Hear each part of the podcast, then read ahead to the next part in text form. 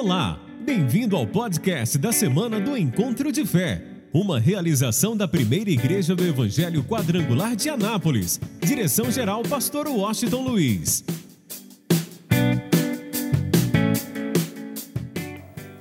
Evangelho de João, capítulo 10, versículo de número 7. Diz o seguinte: Tornou, pois, Jesus a dizer-lhes: em verdade vos digo que eu sou a porta das ovelhas. Todos quantos vieram antes de mim são ladrões e salteadores, mas as ovelhas não os ouviram. Eu sou a porta, se alguém entrar por mim, salvar-se-á, e entrará e sairá e achará passagem. O ladrão não vem senão a roubar, a matar e a destruir. Eu vim para que tenham vida e o que a gente e a tenham em abundância ou com abundância. Ok, pode deixar a tua Bíblia aberta, olhe para mim. Nós precisamos entender a simplicidade da palavra, preste bastante atenção nisso, e tomar posse da palavra como ela verdadeiramente é. Porque durante a história da igreja, apareceu muitos sinais, ou alguma coisa sinalizando que nós não devemos pensar desse jeito, ver desse jeito. Para você ter uma noção, no princípio, alguns anos atrás, há milhares de anos atrás, ou alguns anos atrás, pobreza era sinal de relacionamento com Deus. Era sinal de intimidade com Deus. E não tem nada a ver uma coisa com a outra. Uma pessoa pode estar na miséria, passando necessidade, fome, e não ter nenhum relacionamento com Deus. Porque não é a pobreza que aproxima o homem de Deus. E uma pessoa pode ser multimilionária, bilionária, e ter muita intimidade e relacionamento com Deus. Porque o que faz com que uma pessoa tenha relacionamento com Deus, intimidade com Deus, não é nem a pobreza, nem a riqueza, mas é a entrega, é o entendimento, é a compreensão, é quando uma pessoa realmente passa a ver e a enxergar o plano e o projeto de Deus para a vida do homem. E é, isso é muito importante, eu quero que você guarde no seu coração, porque a Bíblia diz que antes de Deus criar os céus e a terra, antes de criar o homem, Deus fez um projeto. Então, ele termina o projeto, aí ele começa a executar esse projeto.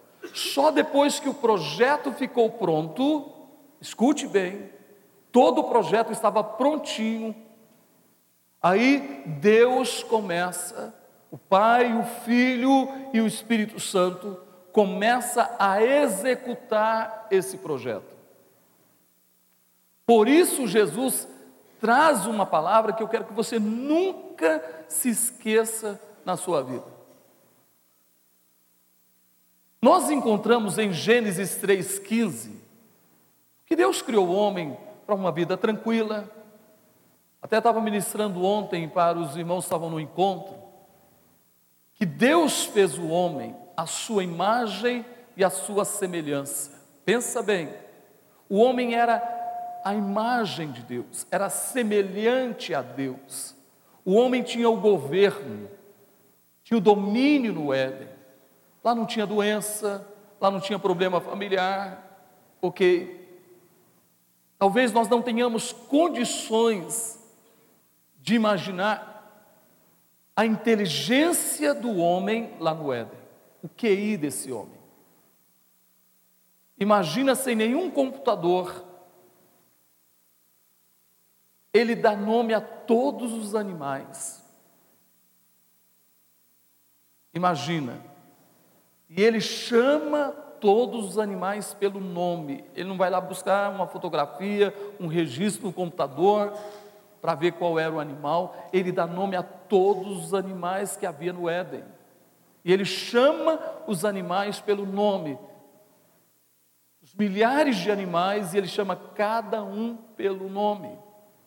Então nós não temos noção do que é ser, na verdade, a imagem e ser semelhante a Deus. O salmista diz que Deus nos fez pouco menor do que os anjos.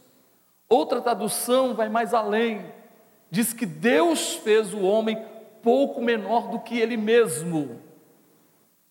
Então é, é, é algo que a gente precisa entender isso.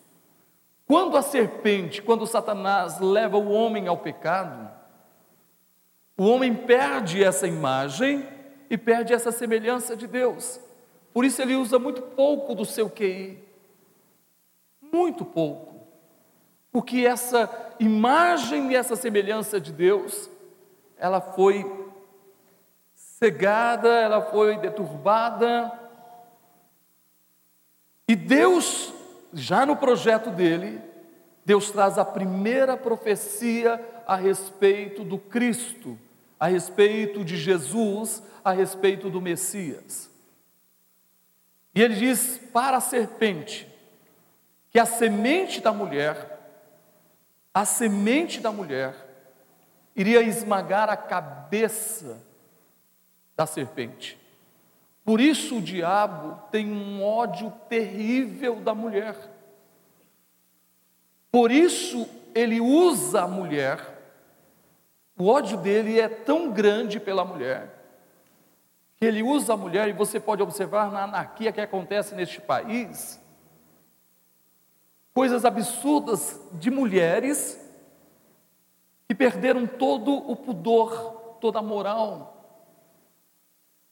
O diabo usa, ele tem um ódio terrível, por quê? Porque foi da mulher, e é interessante, eu quero que você entenda isso que Jesus foi gerado pelo Espírito Santo no ventre de uma mulher. Por isso Jesus não nasceu pecador. Ele não nasceu pecador, porque ele não foi gerado do sêmen de um homem. Ele foi gerado pelo Espírito Santo. E para você entender, o sangue da mulher não se mistura com o sangue da criança. Então, o sangue de Jesus é divino. Quero que você entenda isso.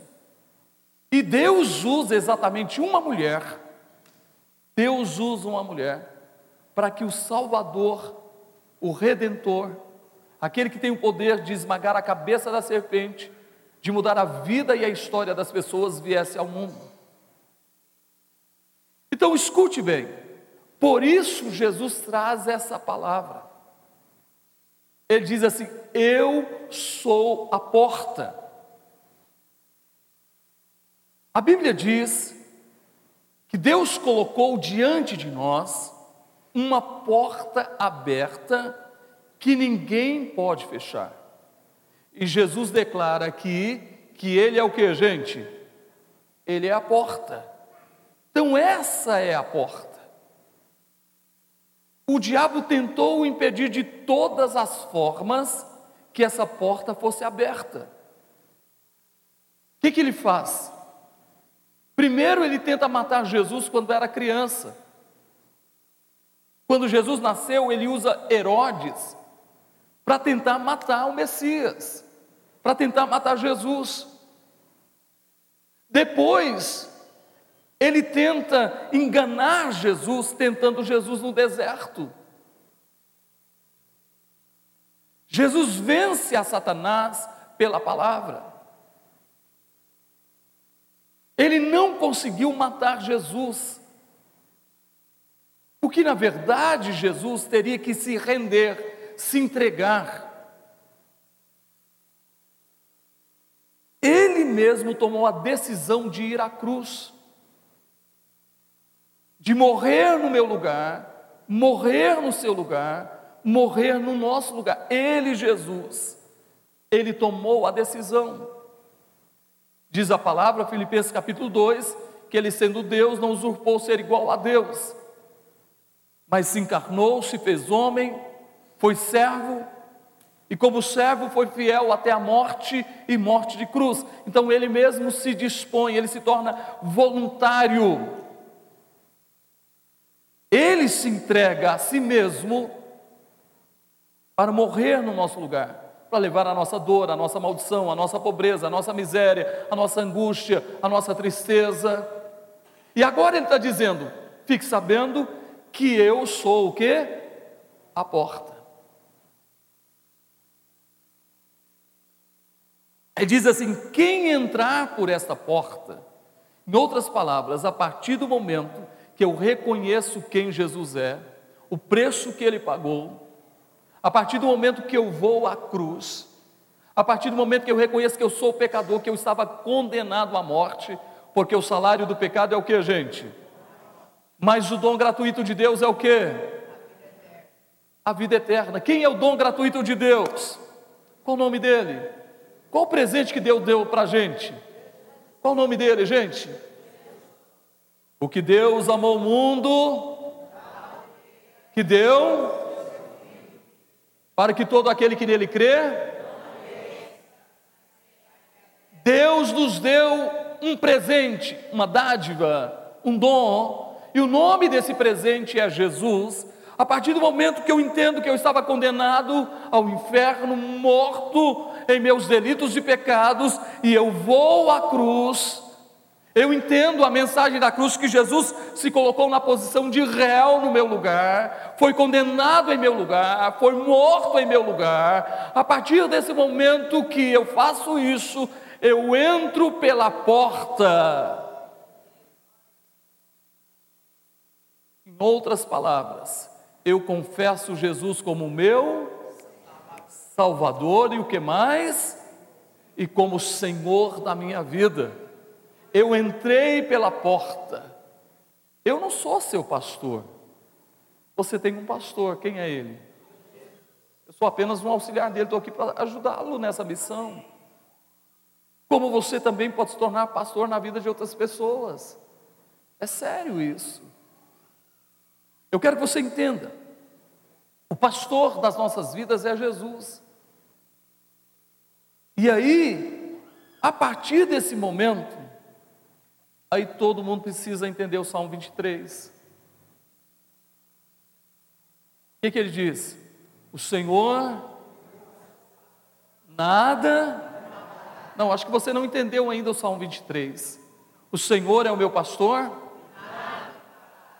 Deitar me faz. Está falando de quê, gente? De abundância. Está falando de abundância. Deitar-me faz em verdes pastos. Refrigera-me. Está falando de quê, gente? De cura. Cura para a alma. Escuta e guarde isso em seu coração. Por isso Jesus disse: Eu sou a porta. Quem entrar por essa porta, entrará, sairá e achará o quê? Achará o quê, gente? Pastagem. Diga comigo, verdes pastos. Diga mais forte. Por isso, Jesus chama atenção para algo importante. Eu quero compartilhar com você em poucas palavras. Olha o que, que Jesus diz no versículo 8. Todos quantos vieram antes de mim são ladrões e salteadores, mas as ovelhas não os ouviram. Eu sou a porta, Se alguém entrar por mim, o que, gente? Salvar-se-á.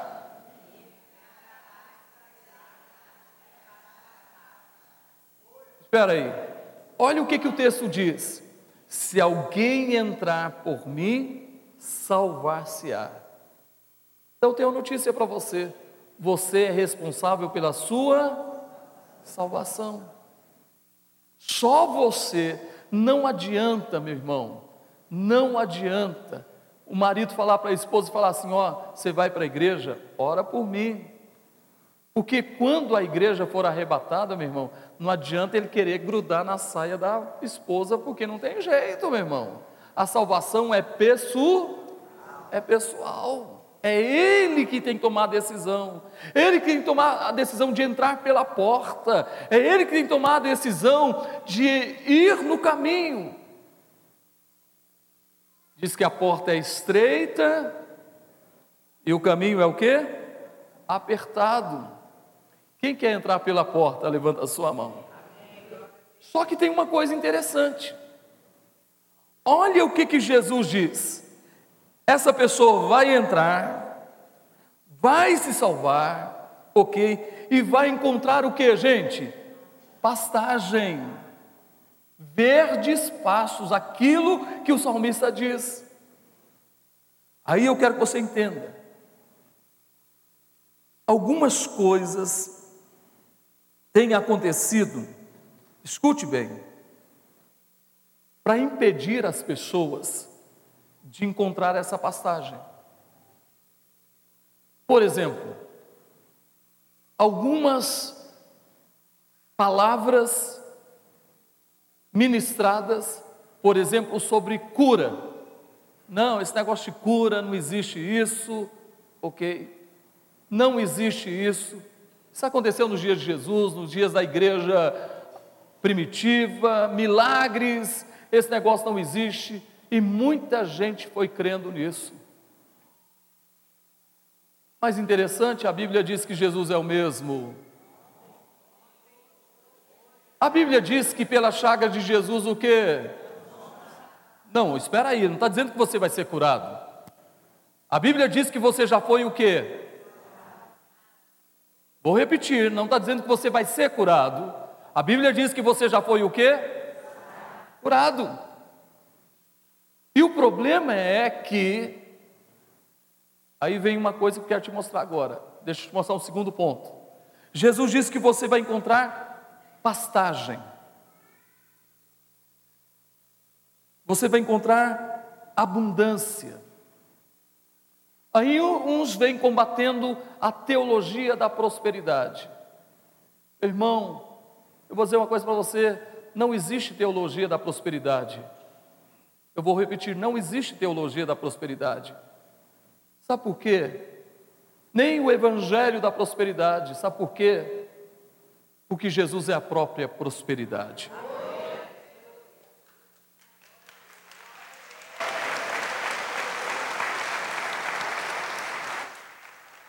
Meu irmão, aonde Jesus está, tem o quê? Tem o quê, gente? Onde Jesus está, existe o que? Prosperidade. No dia que estava ali e precisava alimentar cinco mil pessoas, cinco mil homens, sem contar mulheres e crianças, o que, que ele fez? Cinco pães e dois, levantou e fez o que? Deu graça e disse: reparte. E alimentou todo mundo e ainda sobrou o quê? Doze cestos cheios. Então olha para o teu irmão e diga assim: aonde Jesus está, existe fartura, existe abundância. Por isso o salmista diz: O Senhor é o meu pastor. Alô, quem quer sentar no trono da graça de Deus? Quem acredita que Deus quer prosperar a tua vida em todos os sentidos? Quem acredita que a prosperidade já é uma realidade na tua vida, em todas as áreas? Quem acredita que você já está curado em nome de Jesus? Então aplauda Ele. Aí, meu irmão, chegou a hora da gente sentar no trono da graça. Vem a luta, vem uma dificuldade financeira, mas Jesus está comigo. Sim ou não? Ele está com a gente ou não? Ele está com a gente. Então pronto, eu creio, eu acredito. Mas olha só o que, que Jesus diz. Olha só o que, que Jesus diz. Versículo de número 10. O ladrão, o ladrão não vem senão a quê? A roubar, que mais? E o que mais? Roubar, matar. Sabe o que, que o inimigo tem feito? Na vida de muita gente, tem mudado a crença na vida dessa pessoa. Tem mudado a crença na mente da igreja. E as pessoas não acreditam mais que Jesus já curou. Eu vou repetir, Jesus já o quê? Curou.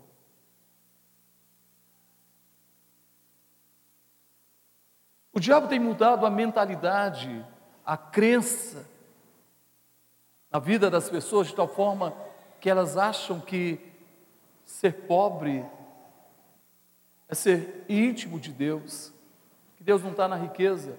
Salomão diz que riqueza é dom de quem? É dom de Deus. Prosperidade é um presente de Deus, gente. E Deus já nos deu o presente, qual é o nome dele? Jesus. Só que o inimigo tem roubado isso. O inimigo tem roubado isso e tem bombardeado, principalmente nos últimos dias, através da internet. E a pessoa deixa de acreditar na simplicidade da palavra. Jesus Olha, fica atento, quem entra pela porta, e eu sou a porta, entrará, sairá, salvar-se-á, sairá e achará o que? Pastagem. Aí o salmista diz: E nada nos faltará. Quem entrar vai encontrar salvação para a sua vida. Sabe por quê? Porque eu sou o Senhor que te sara. Oi, alô, ele está dizendo: Eu sou o Senhor que te sara. Não, ele está repetindo: Eu sou o Senhor que te sara desde uma simples dor de cabeça até uma AIDS, meu irmão. Pastor, eu estou com dor de cabeça, não vou falar com Deus, não. Eu prefiro tomar um Doril. Bom, vai falar com Deus, fica livre dessa dor de cabeça, ok? Fica livre. Tem gente que tem mania de remédio, graças a Deus não é seu caso, né? é remédio, tem gente que já, já sente que vai ficar doente.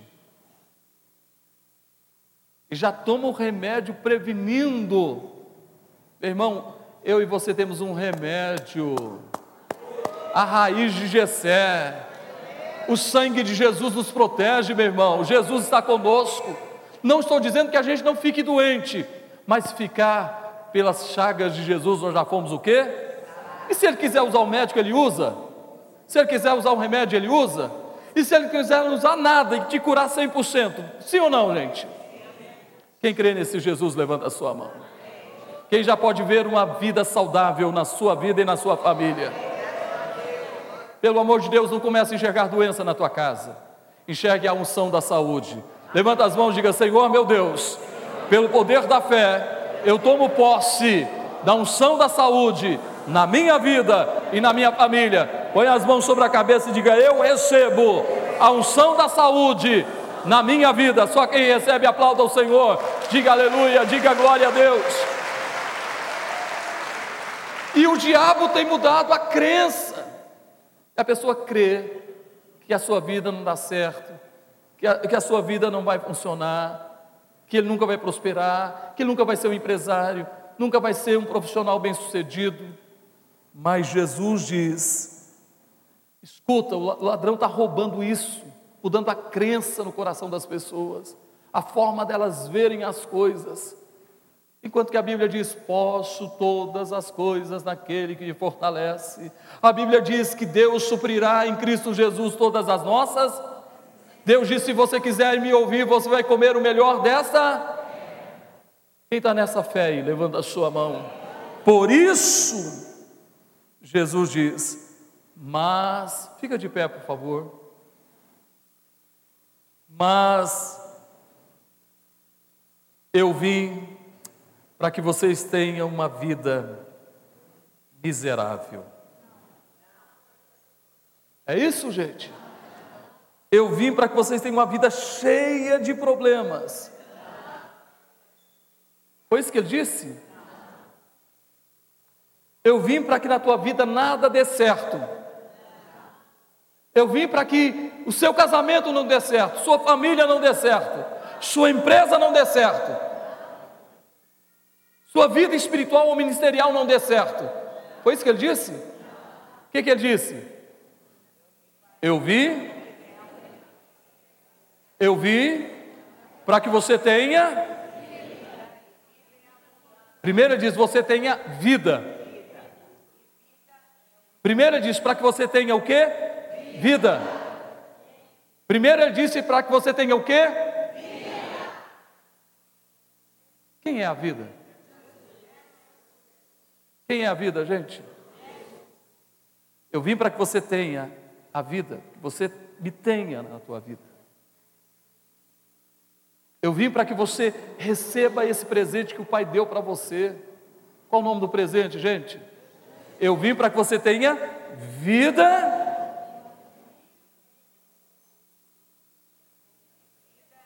Aí eu vou dizer aquilo que Paulo diz: que Deus nos deu Jesus e com Jesus todas as coisas. Deus nos deu a vida e com a vida levanta a tua mão tudo que eu preciso. Não, vai lá com fé, vamos lá? Jesus disse: Eu vim para que você tenha a vida, e vida, eu vim para que você tenha vida, desculpe, vida, e vida com Deus nos deu a vida. Quem é a vida? Deus nos deu Jesus e com Ele. E aí, você vai continuar fora do trono da graça de Deus? Você vai sentar no trono da graça de Deus? Quem quer sentar no trono da graça de Deus? Não é pelo seu esforço, não é pelos seus méritos. Levanta a mão e diga: é a graça de Deus. É lógico que eu vou me esforçar, mas é o que? A graça de. É o que, gente? Você quer vencer, você tem que se esforçar. Mas antes de esforçar, você precisa depender de quem? Jesus é a base. Nós vamos mostrar, estamos falando sobre a volta de Jesus, sobre Mateus 24. Vai chegar um momento que eu vou mostrar o templo e as pedras do templo. A base do templo é a pedra angular, a pedra de esquina. É o que sustentava o templo. Meu irmão, alô, a base para a tua vida não é teu dinheiro. Alô, a base para a tua vida não é sua posição social. A base para a tua vida não é a política. Eu vou dizer uma coisa para você. Nós não estamos confiando no próximo presidente, nós estamos confiando em quem, gente? Em Deus, em Jesus. Vamos votar correto, vamos votar em quem tem compromisso com a família, com os bons costumes, é contra toda essa anarquia que está acontecendo no país, ok? Mas nós não confiamos, não é nessa pessoa, nós confiamos em quem, gente? Em Jesus em Deus.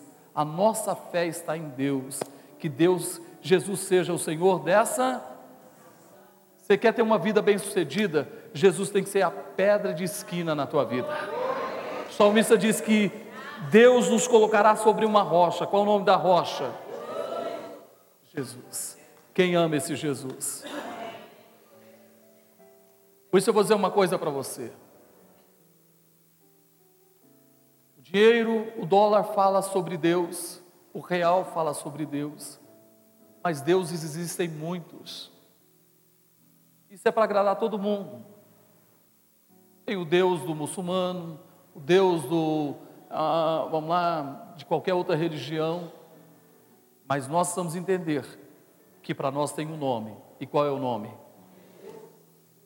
Esse nome que está acima de todo e que todo joelho se dobrará e toda língua confessará que Jesus Cristo é o Senhor. Ele é o Senhor da tua vida? Amém. Levanta as tuas mãos. Bem alto, bem alto. Canta comigo assim: Não há Deus maior